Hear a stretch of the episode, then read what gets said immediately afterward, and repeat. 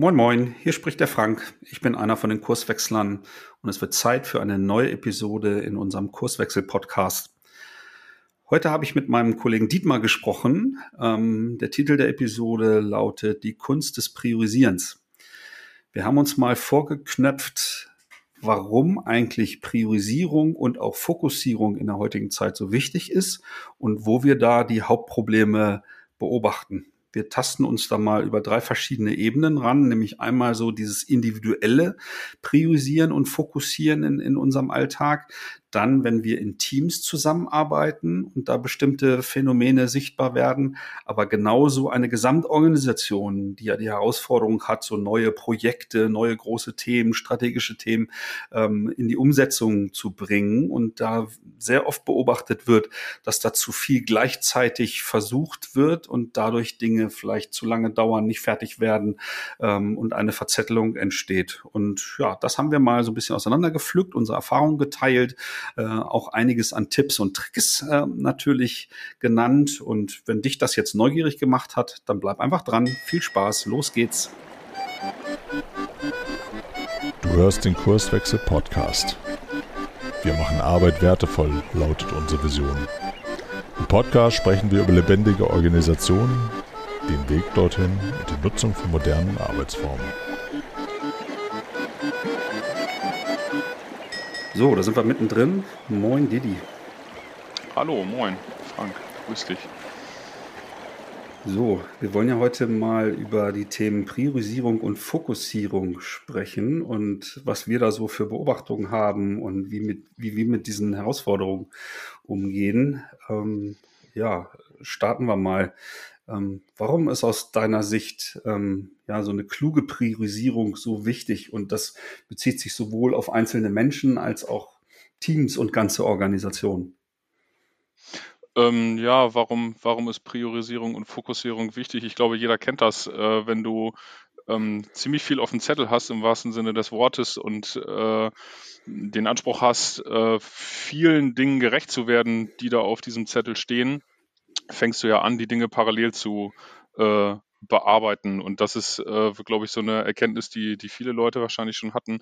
Äh, je, je, mehr du parallel anfängst, desto weniger kriegst du auch fertig. Äh, das ist, ja, glaube ich, die äh, entscheidende Erkenntnis, die zumindest mich dazu gebracht hat, äh, zu sagen und auch die Erfahrung, die ich gemacht, hat, gemacht habe, gerade im Zusammenhang der, der Teamarbeit, dass es halt schon gut ist, ja, sich auf Dinge zu fokussieren und nicht so viel parallel zu machen, damit ich halt schneller einzelne Dinge fertig bekomme. Weil das, ne, je mehr ich parallel mache, desto weniger bekomme ich tatsächlich fertig. Das ist, äh, liegt irgendwie auf der Hand.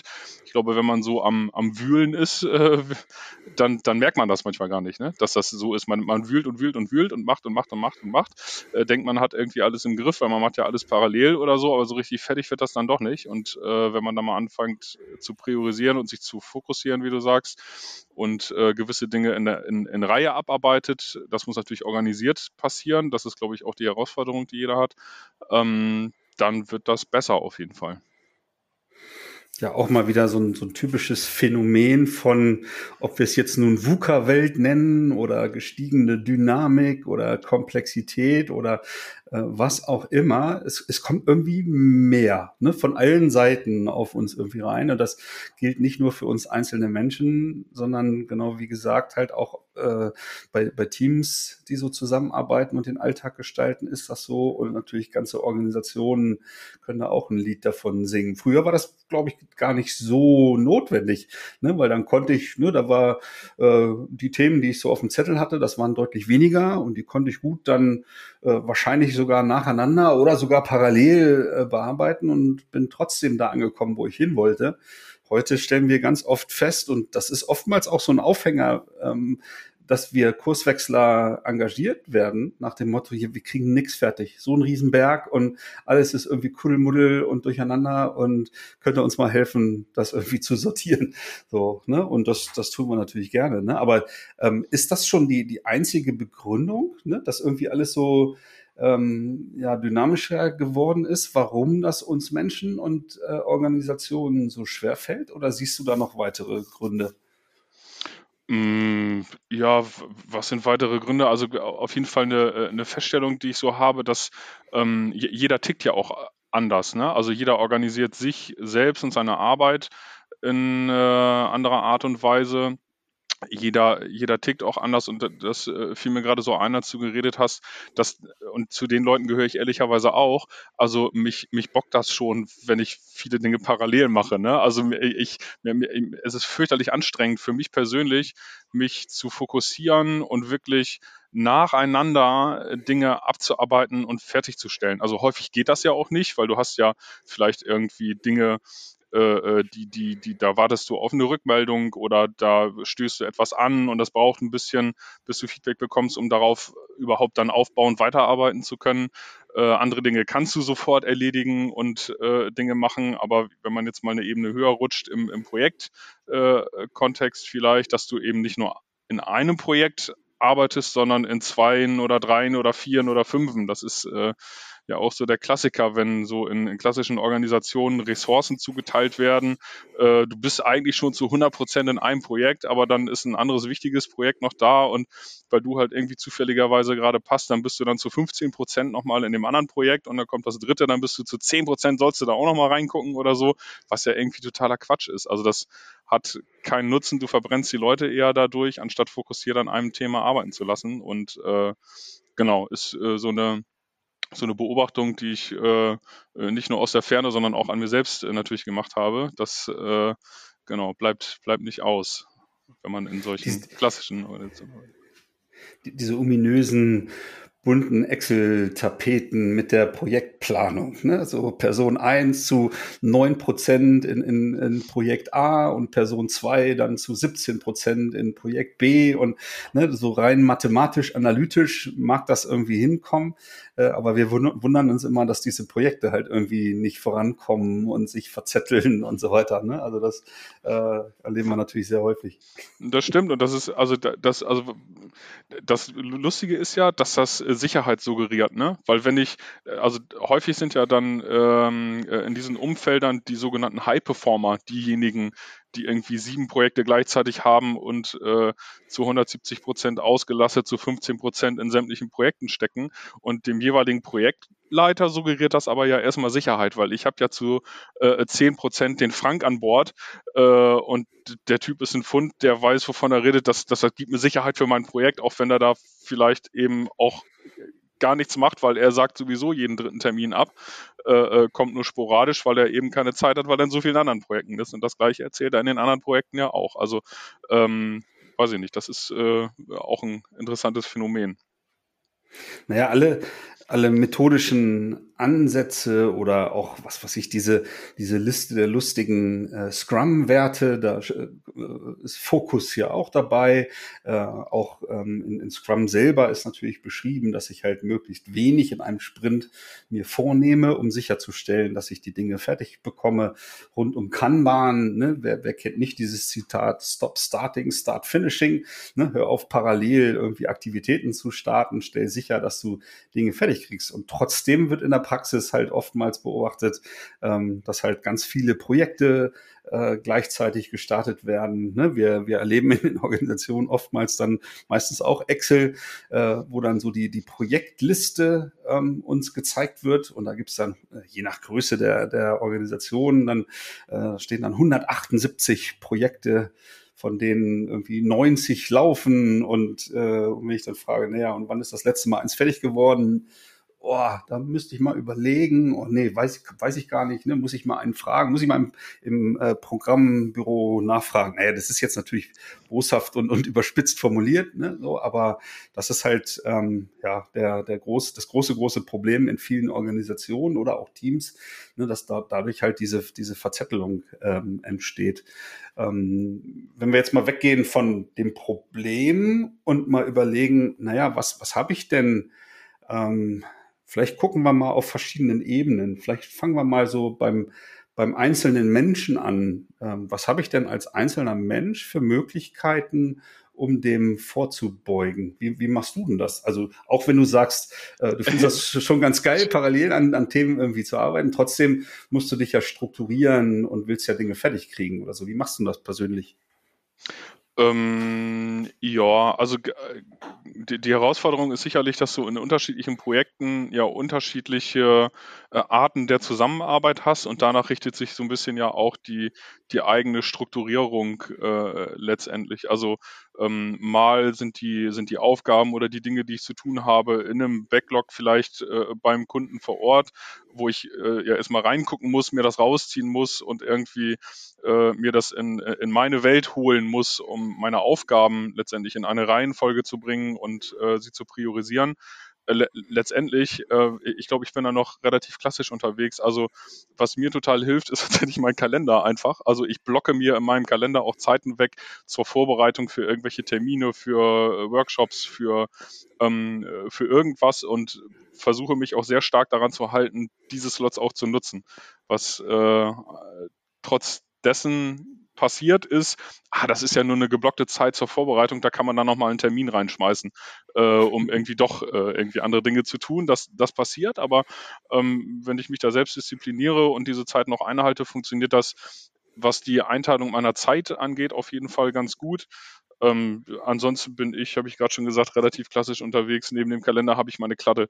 Ich glaube, ich bin der Einzige bei uns im Team, wenn mich nicht alles täuscht, äh, der noch auf Papier seine To-Dos äh, schreibt. Ähm, und da, ich, ich markiere mir die To-Dos halt einfach mit einem großen T und einem Kreis drum.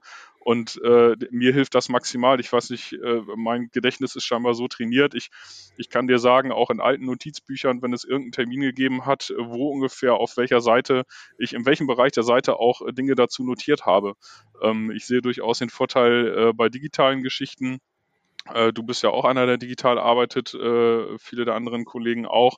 Ähm, hilft es natürlich zum Beispiel, ähm, ich, ich kann das viel besser sortieren sozusagen. Also meine Aufgaben und meine, meine To-Dos, die ich habe, kann ich Projekten zuordnen, ich kann die taggen, ich kann die äh, äh, mit, mit bunten Farben versehen und so weiter. Das habe ich jetzt alles so in meiner, in meiner Welt nicht. Trotzdem bilde ich mir ein, dass das noch ganz gut funktioniert irgendwie. Ja, wir wollen jetzt hier im Podcast auch sag ich mal, eher inspirieren, als jetzt zu missionieren. So und so muss es gemacht werden. Ne? Also wenn das ja. über so einen analogen Prozess halt funktioniert und jemand was weiß ich, hinter sich ans Whiteboard, äh, schreibt da das auf oder klebt Post-its oder macht's halt in, in so einem Heft äh, wie du und es funktioniert, dass dann wirklich auch Prioritäten klar werden, auch verändert werden können und der Fokus hoch ist. Also Dinge werden fertig oder so, ist überhaupt nichts gegen zu sagen. Ne? Also oh. äh, ich tick, ticke halt, äh, genau wie du sagst, halt schon sehr, sehr lange, sehr digital. Das heißt, ohne meine App, wo meine Aufgaben drin stehen, würde ich komplett den Überblick äh, verlieren, weil ich es halt nirgendwo auf Papier schreibe. Aber dadurch bin ich halt in der Lage, auch Prioritäten mal zu verändern. Und ähm, ja, das ist halt so mein, mein Style. Und das habe ich halt auch immer dabei. Also entweder über Laptop oder über Smartphone und im Auto per Sprachsteuerung und, und so weiter, weil da fallen mir ja irgendwie Dinge ein und ich wäre ja nicht in der Lage, das irgendwie aufzuschreiben. Und das, genau das würde ich vergessen glaube ich, das dann später zu machen. Ne? Dann nutze ja. ich lieber so die, die Gadgets, die ich zur Verfügung habe und spreche es mal rein und dann finde ich es automatisch ganz oben mit Termin heute in, in meiner To-Do-App äh, und kann das dann einsortieren, weil ne, entweder ist das nicht ganz so wichtig, dann kriegt es halt ein Datum in zwei Wochen äh, oder es ist wirklich dringend, weil ich es schon irgendwie übersehen hatte und kann mich dann gleich drum kümmern. Äh, und so versuche ich da den, den Überblick zu behalten ne? und habe dann so die Möglichkeit, so über alle Kanäle, ähm, wo ja Dinge reinkommen, also das kann ja telefonisch sein oder äh, auch mal per E-Mail oder über unser äh, Microsoft Teams oder so. Überall stecken ja Aufgaben für mich irgendwie verborgen ne? oder ähm, äh, Dinge, um die ich mich halt kümmern will. Und so landet das halt bei mir alles in, in dem einen Tool. Ne? So, aber das muss, mhm. muss halt jeder für sich herausfinden, was da irgendwie äh, gut funktioniert und was halt nicht. Also meine Erfahrung in Bezug auf sag ich mal, Terminblocker, so wie du es beschrieben hast, ist, ähm, das habe ich auch mal schon Jahre her mal irgendwie versucht ähm, und das hat bei mir gar nicht geklappt, weil dann hatte ich mir für eine bestimmte Aufgabe da Zeit geblockt und dann habe ich aber gemerkt, so jetzt ist dieser Block dran und mir fällt nichts ein Und äh, ich musste mich echt dann quälen, irgendeine bestimmte Vorbereitung halt irgendwie zu machen oder so. Ne? Da bin ich durch mein System halt einfach freier, äh, dadurch, dass ich da immer einen guten Überblick habe und dann selber entscheiden kann, so viel, wie viel Zeit habe ich jetzt, was, was schaffe ich in der Zeit und, und ähm, ja, wie ist meine Energie gerade? Ne? Habe ich das Gefühl, ich kann leicht in so einen äh, kreativen Flow reinkommen, dann kann ich auch mal was machen, wo ich, wo ich wirklich Ideen äh, brauche oder ne, pff, ah, bin ich eher ein bisschen schlapp, dann nehme ich mir so ein paar administrative To-Dos, Dienstreisabrechnung oder irgendwie sowas. Ne? Da, da brauche ich keine Kreativität, das kann ich einfach mal so, äh, so wegarbeiten. Ne? So, und das, wenn, wenn jetzt in meinem Kalender stehen würde, so jetzt Kreativarbeit und ich hänge da vorm Rechner und mir fällt nichts ein, ja, dann müsste ich schon wieder einen neuen Slot suchen und so. Also das würde mir dann tatsächlich sehr schwer fallen. Ja, das stimmt. Das, die Erfahrung habe ich durchaus auch gemacht, dass ich die Slots dann inhaltlich tausche sozusagen. Ne? Wenn der eigentliche Slot ist Angebot oder Konzept für irgendwen schreiben, äh, mir fällt aber gerade nichts ein, dann schnappe ich mir natürlich auch andere Sachen. Was auf jeden Fall der große Vorteil ist, ist, dass die Zeiten, also Zeit ist ja schon sehr wertvoll auch, äh, dass die Zeiten einfach geblockt sind für Dinge in Ruhe arbeiten und nicht im Termin sein oder äh, irgendwie mit, äh, mit anderen Menschen reden oder so, sondern für sich einfach Dinge wegarbeiten sozusagen. Ne? Da gibt es ja auch, äh, ich weiß nicht, kannst du sagen, du hast da auch, glaube ich, Erfahrung gemacht an einer einen oder anderen Stelle äh, nach dieser Methode Getting Things Done. Äh, ist das was, was du für dich äh, auch mitgenommen hast? Also ehrlicherweise, ich, ich habe mich da nie wirklich reingewühlt. Äh, das, was aber hängen geblieben ist äh, beim Lesen, sind äh, ja so Klassiker wie Du machst irgendwie alles das, was äh, nicht länger als zwei Minuten oder eine Minute dauert, sofort. Äh, hast du sowas für dich verinnerlicht und, und machst du das für dich und deine persönliche Arbeit oder? Äh? Ja, schon. Also als ich Getting Things dann kennengelernt habe, ähm, habe ich festgestellt, dass ich intuitiv ganz viel davon äh, tatsächlich nutze, ne? dass ich versuche, Dinge an einem Ort äh, vorzuhalten und nicht zu versuchen, zehn ähm, Eingänge für, für mögliche Aufgaben irgendwie im Blick äh, zu behalten. Ne? So, und ich versuche dann sozusagen mein, mein Posteingang zum Beispiel im Outlook, der ist immer leer. Und ich entscheide, wenn ich die E-Mail einmal am Tag mir irgendwie angucke, äh, dann entscheide ich, was damit passiert. Ne? Wird das, äh, kann die wegsortiert werden äh, oder ist das ähm, wirklich eine Aufgabe? Dann landet sie in, in meiner Aufgabenliste, aber bleibt nicht da in dem Posteingang und ich muss dann sozusagen so viele Orte äh, im, im Blick behalten. Ne? Da bin ich tatsächlich sehr konsequent und das ähm, ja, ist in Getting Things dann ja auch so beschrieben. Und auch diese Regel äh, mit den zwei Minuten, also ne, bevor ich das jetzt in irgendeine To-Do-Liste schreibe, ja, dann mache ich es direkt. Fertig, ja. ist es weg halt. Ne? Also solche Sachen, da bin ich schon schon sehr konsequent, aber das ist vielleicht auch nicht jedermanns und jeder Fraus äh, Sache. Ne? Also wirklich dann so die verschiedenen äh, Kanäle in meinem Blick zu haben, dann die zentralen To-Dos halt irgendwie nachzuhalten und und so weiter. Aber ja, ist halt ja, mein Style und ähm, ich meine, ich, ich mache ja tatsächlich auch dieses kleine äh, Training äh, so zur Selbstorganisation raus aus dem Hamsterrad, äh, mhm. wo ne, so die Grundlage durchaus Getting Things dann ist ne, und vielen Tipps und Tricks so rund um äh, Tools und so dem individuellen Prozess. Ähm, von daher ja, habe ich mich da durchaus mehr schon mit beschäftigt. Aber lass uns mal die, die Ebene wechseln, so weg von, von dem einzelnen Menschen hin zum Kollektiv. Also wenn jetzt Teams ähm, zusammenarbeiten und feststellen, ja, irgendwie verzetteln wir uns und wir haben da irgendwie zu viele Aufgaben äh, gleichzeitig. Was, wie gehst du daran, wenn du Teams dabei unterstützt, dich da vielleicht anders zu organisieren?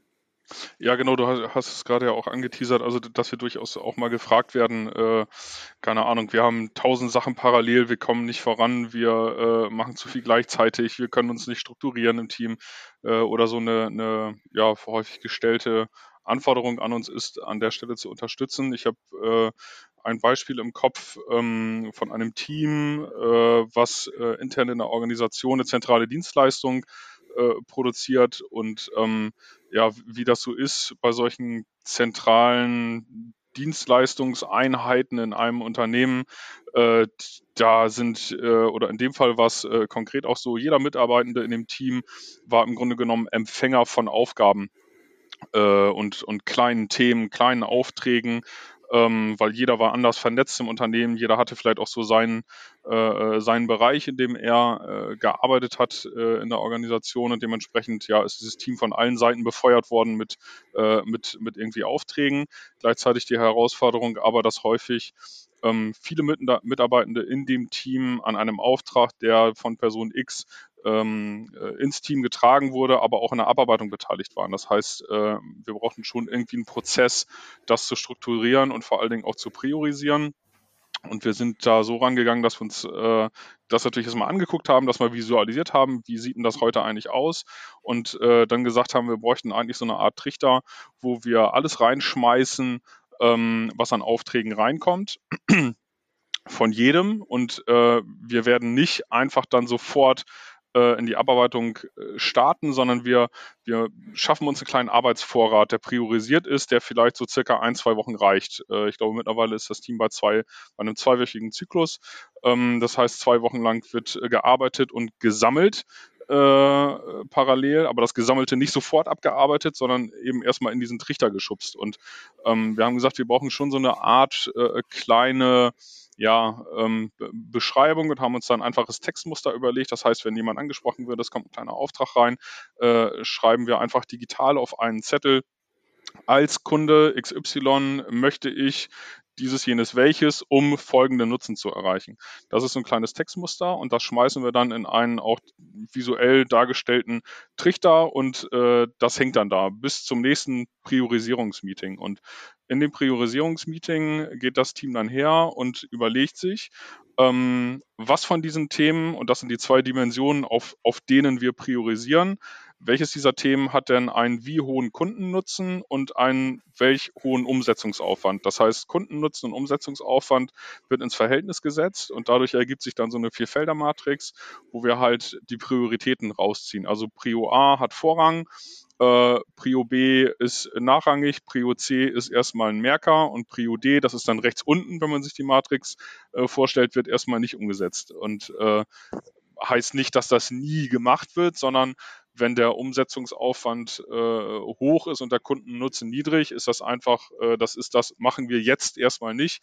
Einfach äh, ein Zeichen dafür, da muss man nochmal einsteigen und äh, vielleicht auch ein kleine Häppchen zerteilen, damit der Umsetzungsaufwand nicht so groß ist, wie auch immer.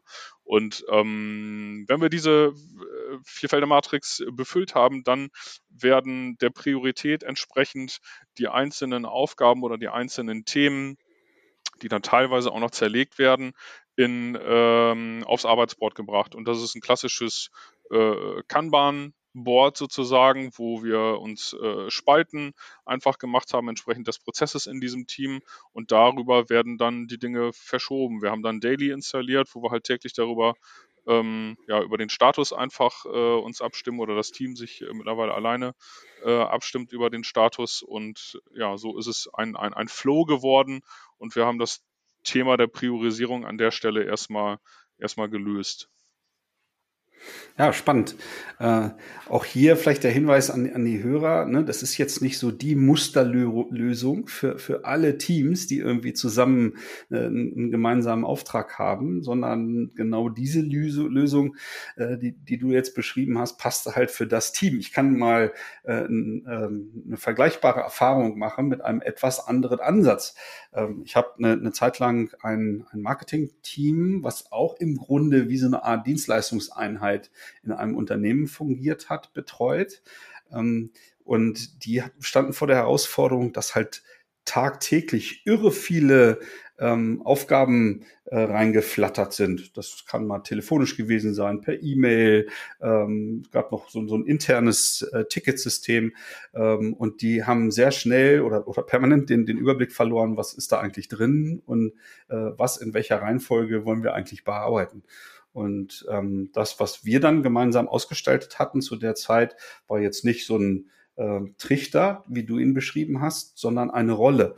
Das heißt, wir haben eine Rolle definiert, sodass eine Kollegin dafür zuständig war, im Grunde mit den Stakeholdern in Kontakt zu sein und so größere Dinge mal zu besprechen, auch Priorisierungsentscheidungen gemeinsam äh, zu besprechen. Aber grundsätzlich hat sie auch dafür gesorgt, dass egal aus welchen Kanälen äh, jetzt diese Aufgaben rangeflattert sind, dass die auf dem gemeinsamen, äh, da war es dann aber vergleichbar, so ein Kanban-Board, äh, im Grunde in einer äh, ja, priorisierten Reihenfolge verfügbar waren. Und sie hat das Mandat sowohl von den Stakeholdern als auch vom Team gehabt, dass sie diese Priorisierungsentscheidungen treffen kann. Das heißt, sie hat diese Aufgaben halt permanent hin und her geschoben, hoch, runter, hoch, runter, äh, kurzfristige Sachen, längerfristige Sachen und so weiter. Und das Team hat halt rollierend, auch morgens im Daily oder auch während des Tages, sich halt die, die Aufgaben genommen und äh, abgearbeitet eigenständig. Ne? Und so haben sie da einen Weg gefunden, halt eben die richtigen Priorisierungsentscheidungen zu treffen und die Aufgaben halt auch fertig zu bekommen. Ne? Weil äh, wenn, wenn die Kolleginnen und Kollegen im, im Team sich die Aufgaben genommen ha haben, äh, haben sie die angefangen und auch direkt fertig gemacht. Ne? Natürlich gab es dann äh, immer mal so Aussagen wie, ah, ich habe angefangen, aber dann hatte ich noch irgendwie Rückfragen, äh, weil ich nicht alle Informationen hatte. Und naja, dann musste beim internen Kunden nachgefragt werden, der hat dann vielleicht nicht gleich reagiert oder so. Äh, aber das sind dann auch Sachen, ähm, die auch regelmäßig reflektiert wurden. Wie, wie kriegen wir das denn vielleicht dann noch besser hin? Ne? Und da haben sie dann verschiedene Sachen mal ausprobiert, was halt so den, den, die Eingangskanäle anbelangt, ne? um möglichst vollständige Informationen zu bekommen ähm, um, wenn ich mir so eine Aufgabe nehme, dass ich alles habe, um das fertig zu bekommen. Ne? Also das ist ja ne, Stop Starting, Start Finishing. Äh, dann lieber noch nicht anfangen und erstmal irgendwie rückfragen ist alles. Das war im Grunde dann äh, von dieser Filterrolle die, die Aufgabe, dafür zu sorgen, dass halt irgendwie alles da ist, ne? um, um dann im Grunde wir als erfahrene Prozessmanager von, von damals würden sagen, um die Durchlaufzeit äh, dieser Aufgaben so gering wie möglich zu halten. Ne? Dass ich nicht so auf Halde in Bearbeitung irgendwie habe äh, und äh, ne, tausendmal Rückfrage, um das dann irgendwie zwei Wochen später erst abschließen zu können, sondern anfangen und eigentlich direkt am selben Tag, je nachdem wie umfangreich so eine Aufgabe ist, dann fertig zu bekommen. Ne? Das hat in dem Fall super funktioniert. Ne? Aber ähm, ich muss halt diese Erfahrung in jedem Kontext, wie wir es nennen, halt erst machen und gucken, welche, welche Tools, welche Rollen, wie sieht der Prozess aus, ne? äh, aus welchen Kanälen äh, kommen denn die einzelnen Aufgaben, wo sammeln wir die und so weiter. Das muss ich erstmal so mit einem Team besprechen, um herauszubekommen, wie, wie funktioniert das da. Ja, genau. Also ein wesentlicher Unterschied zwischen deinem und meinem Beispiel ist äh, ja tatsächlich auch dieses, diese Rolle der Product äh, Ownerin in dem Fall oder so, so ein Product Ownership. Das bietet sich natürlich total an, wenn du wirklich als Team ein Produkt auch äh, irgendwie produzierst. Ne? Egal, ob das eine Dienstleistung ist oder äh, ein Stück Software oder äh, was auch immer, ähm, glaube ich, ist das schon das Mittel der Wahl, dass derjenige, der die Verantwortung für das Produkt hat, auch ein Stück weit Priorisierung vornehmen darf, weil er derjenige ist, der ähm, ja nun mal verantwortlich ist für, für den Erfolg des, des Produktes. Ähm, aber die, der entscheidende Punkt ist ja auch zum Thema fokussieren, also nicht nur priorisieren, ne, wenn das der Product Owner oder die Product Ownerin übernimmt ähm, und das in die entsprechende Reihenfolge nimmt, ist das Team ja immer noch dafür verantwortlich, ähm, sich das Paket an Aufgaben zu ziehen, was sie denken, auch tatsächlich fertig zu bekommen in einem bestimmten Zeitraum. Das hilft für die Fokussierung äh, auf dieser Ebene ja auch äh, total. Und ähm, ja, da habe ich auch nur gute Erfahrungen mitgemacht. Also äh, gerade in Teams, die diese Art und Weise der, der Arbeit oder der Struktur, dieser strukturierten äh, Arbeit nicht kennen, für die ist das echt äh, häufig ein riesengroßer Hebel äh, in, der, in der täglichen Arbeit einfach. Absolut. Okay, dann äh, würde ich vorschlagen, wir verlassen jetzt mal die, diese Ebene der Teamarbeit und äh, äh, schauen mal auf die dritte Ebene, die ich so im Sinn habe, nämlich die Gesamtorganisation. Weil auch da, wie, wie äh, vorhin kurz erwähnt, habe ich ja die Herausforderung, dass ob das Projekte sind oder äh, große andere Aktivitäten, dass da auch oftmals so eine Verzettelung und wir müssen alles gleichzeitig machen, äh, beobachtet werden kann. Was, was siehst du da für Hauptursachen und wie gehst du mit solchen ähm, Herausforderungen um? Ich glaube, die Haupt die, die Hauptursache oder, oder ein großer Hebel, um dem irgendwie Herr zu werden, ist ja tatsächlich erstmal da Transparenz reinzubringen. Weil häufig ist das ja so ein Gefühl, äh, es äh, tausend Themen wabern durch die Organisation und äh, keiner hat so wirklich den, äh, den Überblick. Also wenn, wenn solche Dinge geäußert werden, ist natürlich der erste Schritt erstmal zu gucken, ähm, Transparenz zu machen, was habe ich denn eigentlich äh, alles für Themen, die parallel laufen in meiner Organisation und äh, welchen Nutzen sollen die eigentlich äh, erreichen, diese, diese ganzen Themen. Das heißt, hängt das, wie hängt das inhaltlich eigentlich auch zusammen? Das äh, ist ja häufig auch so ein Ding, dass dann äh, nicht nur viele Themen gleichzeitig laufen und die Organisation Überlastungserscheinungen hat, sondern dass teilweise Themen auch konträr zueinander laufen zur gleichen Zeit und eigentlich äh, ja vielleicht un in unterschiedliche Zielrichtungen stoßen oder so. Da äh, hilft es einfach, das Ganze mal transparent zu machen und ja, zu, zu visualisieren, in welchem Status sich diese Dinge eigentlich auch äh, befinden. Und dann gilt nach hinten raus, äh, vereinfacht gesagt, ja das gleiche Prinzip wie in der Teamarbeit auch. Also, dass du nicht zu viel parallel machst, dass die Dinge ähm, ja entsprechend äh, fertiggestellt werden, anstatt das nächste Thema wieder anzufangen. Und äh, die Diskussion darüber, das heißt, einen Kreis äh, zu etablieren, der genau darüber befindet, was denn äh, gerade eigentlich Priorität hat. Äh, und da, das ist mega individuell, äh, finde ich, für jede, für jede Organisation, für jedes Unternehmen. Ähm, diese ja, Metriken zu entwickeln und die Kriterien herauszufinden, wonach sich die Priorität äh, dann eigentlich auch richtet. Und äh, ja, das, aber das Prinzip, das ist das, was ich sagen wollte, ist im Grunde genommen das gleiche wie in der Teamarbeit auch, dass du halt guckst, nicht zu viel parallel zu machen und da kannst du es ja auch runterbrechen. Ne? Das, also diese Systematik kann ja auch schön zusammenhängend ähm, auf den, auf den Weg gebracht werden. Das heißt, die, die Themen, die auf so einer, ich nenne es jetzt mal so einer strategischen Perspektive. Das heißt, welche Programme, welche Projekte, welche Themen habe ich in der gesamten Organisation denn eigentlich äh, am Laufen? Du kannst du ja schön, wenn du das connectest, wenn ich mir diese Flight Level vorstelle, das ist zumindest das, das, das Bild, was ich immer im, im Kopf habe, ähm, runterbreche, dann kann man das ja auch schön miteinander verknüpfen und äh, ja, bringt so halt Transparenz über alle Ebenen eigentlich ganz gut rein. Flight Level hast du angesprochen, der Vollständigkeit halber, das ist so ein Konzept von Klaus Leopold, ne, wo er genau ähm, im Grunde so drei Flight Level beschreibt. Die operative äh, in den Teams, dann so ein mittlerer Flight Level, die, die Koordination teamübergreifend, weil es ja in den meisten Organisationen da durchaus Abhängigkeiten gibt und dann halt diesen strategischen Flight Level, wo im Grunde so die Gesamtaktivitäten, Programme, Projekte äh, zu priorisieren sind. Und also in meiner Erfahrung, da, da gab es tatsächlich relativ häufig so diese, diese Klassiker, dass, ähm, und das ist jetzt kein Top-Management-Bashing, was ich jetzt äh, beschreibe, sondern das ist aus einer bestimmten na, Überlastung, Überforderung halt einfach äh, zu beobachten, dass halt so im Monatsrhythmus ähm, neue Themen vorgestellt werden in Geschäftsführungsrunden oder ähnliches, die super plausibel ähm, vorgetragen werden mit Entscheidungsvorlagen und einem errechneten Nutzen und, und, und, und, und. Äh, und ja, die Geschäftsführung sagt dann halt, ja, klingt super, machen wir.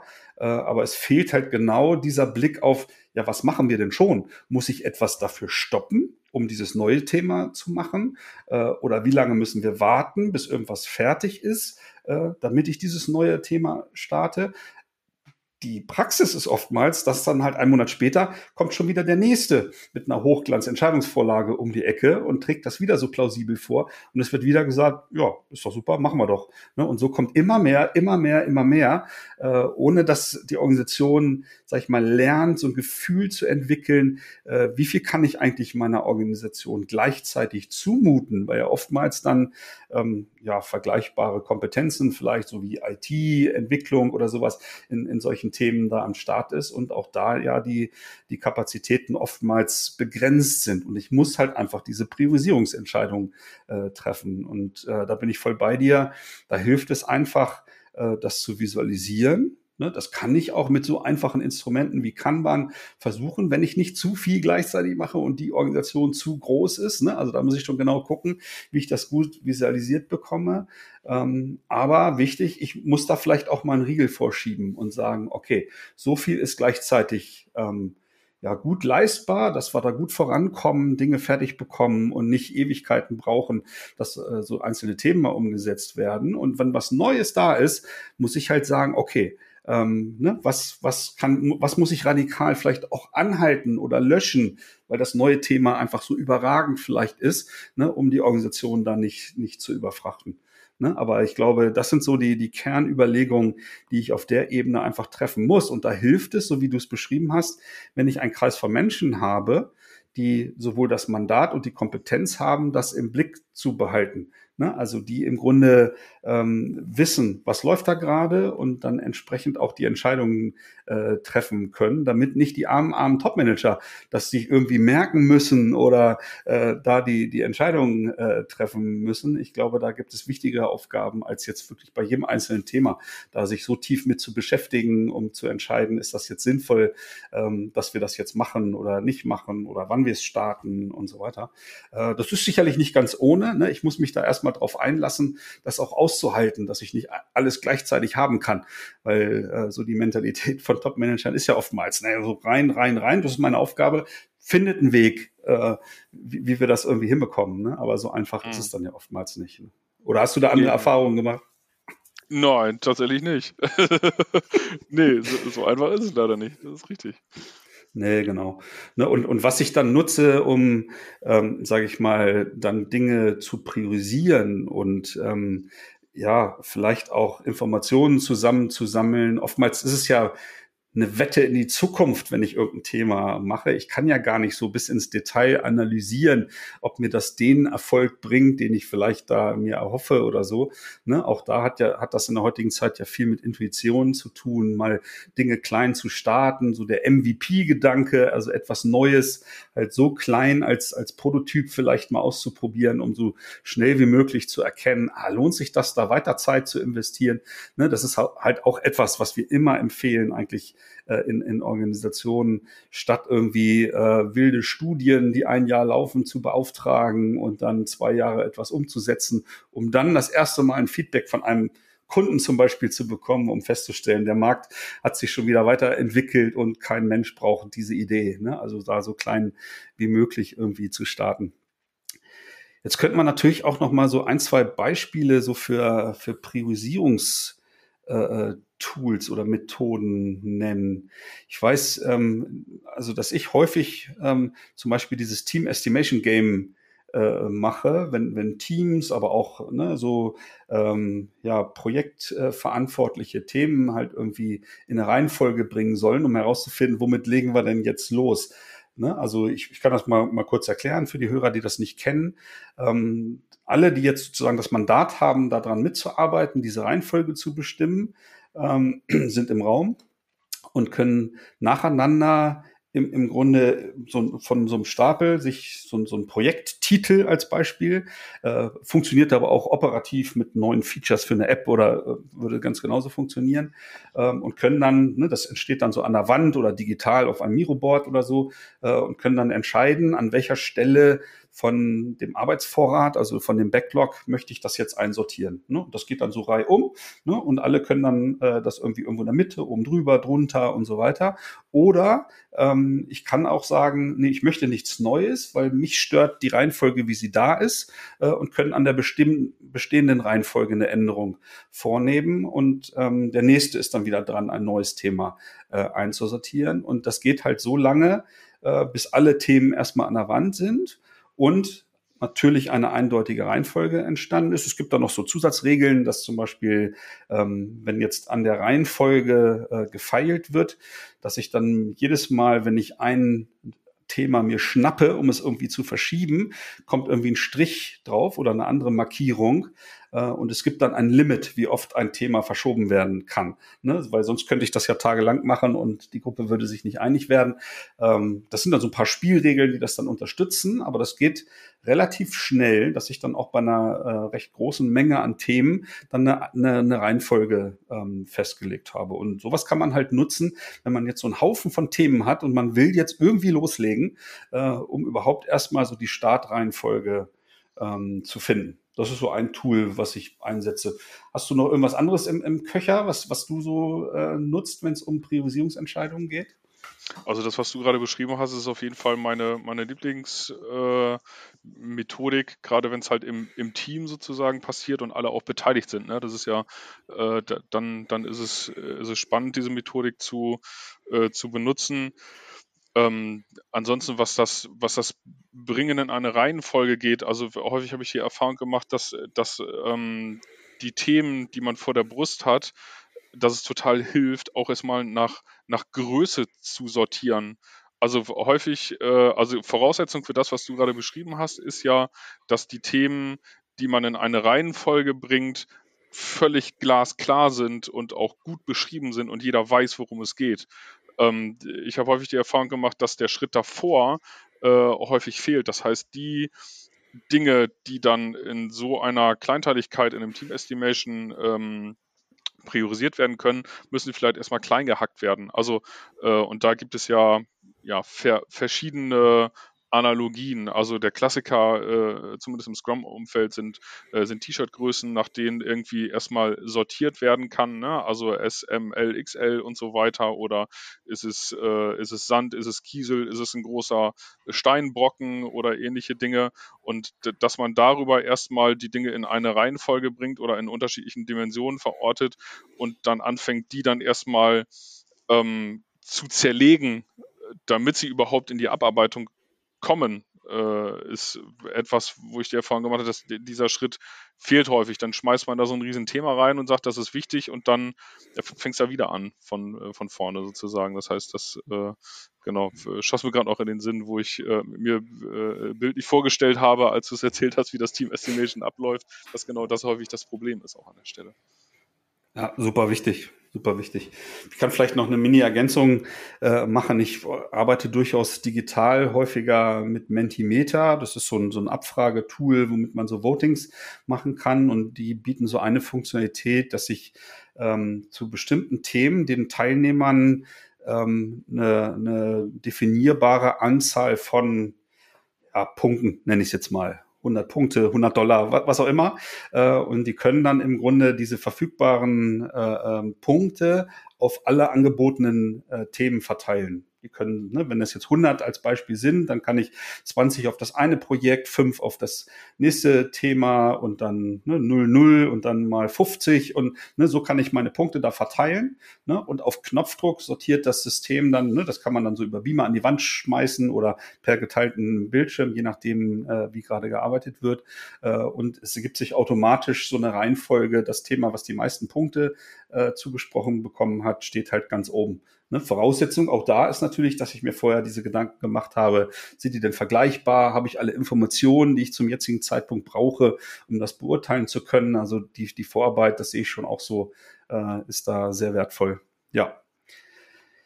Ja, also ich, so mein Gefühl sagt mir, ne, wir haben jetzt so diese, diese drei Ebenen, also die, diese individuelle Priorisierung und Fokussierung im Team und als Gesamtorganisation mal so ein bisschen durchleuchtet, haben so ein paar Beispiele und auch äh, Tools zum, zum Priorisieren gebracht. Also ich, ich glaube, ich habe ein ganz gutes Bild jetzt gerade. Also wenn du nicht noch was zu ergänzen hast oder so, dann können wir eigentlich schon den Deckel drauf machen auf die Episode.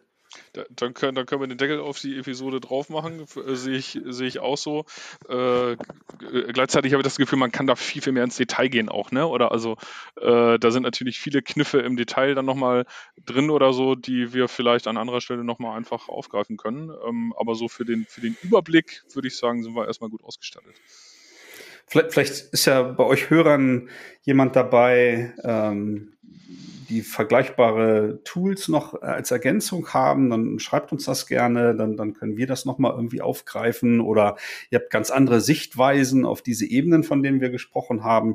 Schreibt uns da gerne in den sozialen Kanälen oder äh, ganz äh, platt per E-Mail an podcast.kurswechsel.jetzt. Ähm, wir freuen uns da über Austausch oder auch äh, Diskurs falls wir hier und da irgendwie Unsinn erzählt haben sollten, was ich so nicht glaube. Ne? Aber dann, äh, ja, sind wir durch. Äh, vielen Dank fürs Zuhören. Ähm, danke dir, Didi, für deine Zeit und bis bald. Sehr gerne. Tschüss. Schön, dass du wieder reingehört hast. Mehr Infos zu uns und diesem Podcast findest du unter www.kurswechsel.jetzt.